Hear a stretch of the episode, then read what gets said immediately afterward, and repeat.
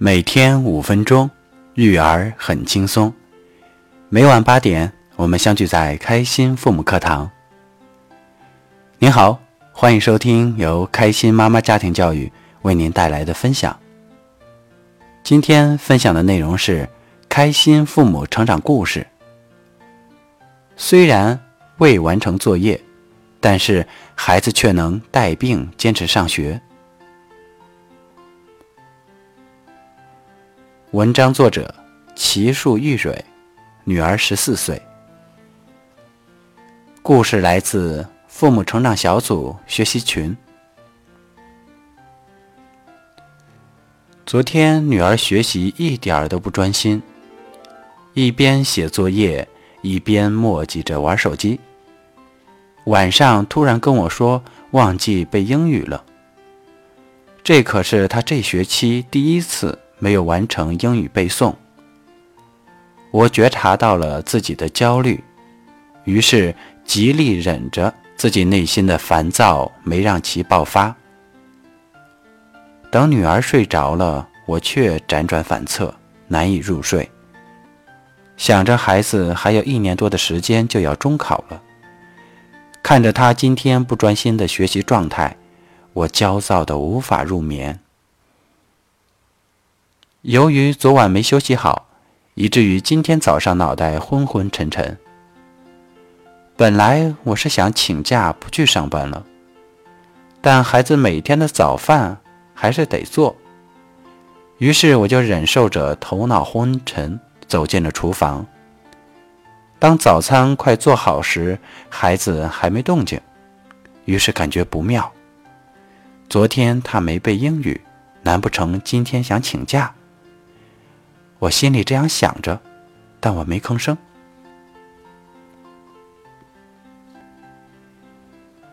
不一会儿，女儿说肚子疼，起来后一直说疼得厉害，自己随口说：“妈，要不帮我请假吧？”我在卫生间没接话，她也就不再说了。就这样，孩子忍着疼痛去上学了，一口饭都没吃，我很心疼。但是看到孩子现在和之前大相径庭的表现，心里很感动。在上班的路上，先生关心地问我为什么没睡好。我不想告诉他原因，是担心把自己的焦虑传给他。但是他却跟我说，昨晚也没睡好，因为想着又快到高考、中考的日子了。看着别人家的孩子考上了好学校，所以心里难免有担心。听爱人这么一说，我感觉我们两个人这样的状态可不行。于是我就先让自己放松，把这段时间女儿明显的状态进步和情绪管理的成长，详细给先生讲了一下，并说：“我想要一个将来能够幸福。”生活的女儿，她也赞同。然后我问他：“一个脾气暴躁、不知感恩的学霸，将来的家庭生活会幸福吗？”就这样，我们聊了一会儿，他也认同了我的想法，顿时感觉心里的纠结释然了。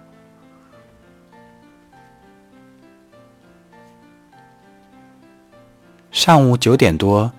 女儿班主任老师打来电话问：“孩子一直说肚子疼是怎么回事儿？”我说：“早上起来他就有点不舒服，孩子是不是让我去接他？”老师说：“不是。”老师问孩子是否能忍得了，女儿说：“可以的。”老师就是想告诉我一声，知道孩子不舒服，早上一口饭都没吃就走了。我中午早回家一会儿。给他包了花生红枣羹。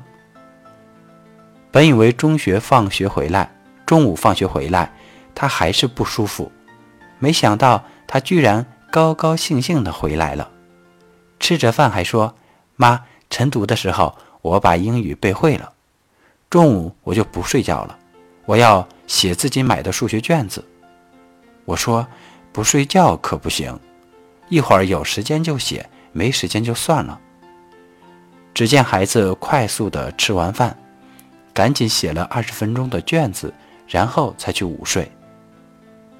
吃晚饭的时候，我对先生说：“今天老师打电话的时候吓我一跳，我以为是让我接女儿呢，没想到是夸奖孩子带病坚持学习呢。女儿生着病还坚持上学，给我们做了榜样，我得谢谢女儿。”女儿微笑着说。别说了，知道就行呗。我看到他的内心，他的心情是愉悦的。现在回顾一下昨天晚上的焦虑，真的是一点帮助都没有，只是让自己难受了一把。所以，当有焦虑的时候，一定得及时降焦虑。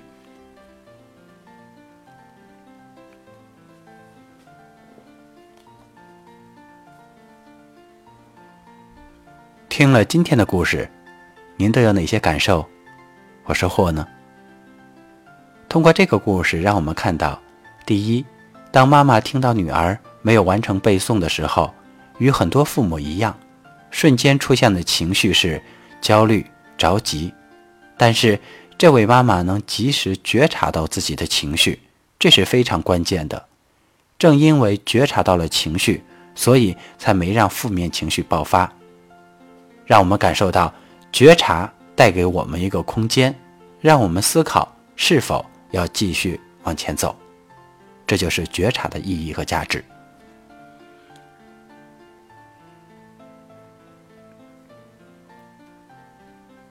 第二，当与爱人交流昨晚为什么没睡好的时候，这位妈妈并没有直接跟爱人说原因，是因为担心把自己的焦虑。传递给爱人，他不但倾听了爱人的想法，而且还帮助爱人化解焦虑，一直是一个责任者的心态来解决问题。责任者才最有能力改变困境和局面。三，当女儿中午想要利用午休的时间写作业的时候，妈妈并没有。功利的推动孩子，而且真诚的表达了对女儿的关心，并且及时肯定了女儿的榜样作用。一件由忘记背诵作业而引发的焦虑，到自己觉察情绪，帮助爱人处理情绪，最后达到与孩子快乐的沟通，恰恰印证了一句话：一件事情所产生的结果和情绪。与事件本身并没有关系，而是取决于我们的认知信念。其实呢，也就是家长的处理问题的水平。如果会处理，那么坏事儿就会变好事儿；如果不会处理，好事儿都可能变为坏事儿。所以，我们祝福所有的父母朋友们，在坚持学习中提升家庭教育底蕴，从容的。面对各种问题，如果您喜欢今天的故事，欢迎在页尾为我点赞或者留言写下您的感受。订阅频道，第一时间获取家庭教育资讯。关注三言两语电台，收取更多有价值的信息。再次感谢您的收听，我们明天。再见。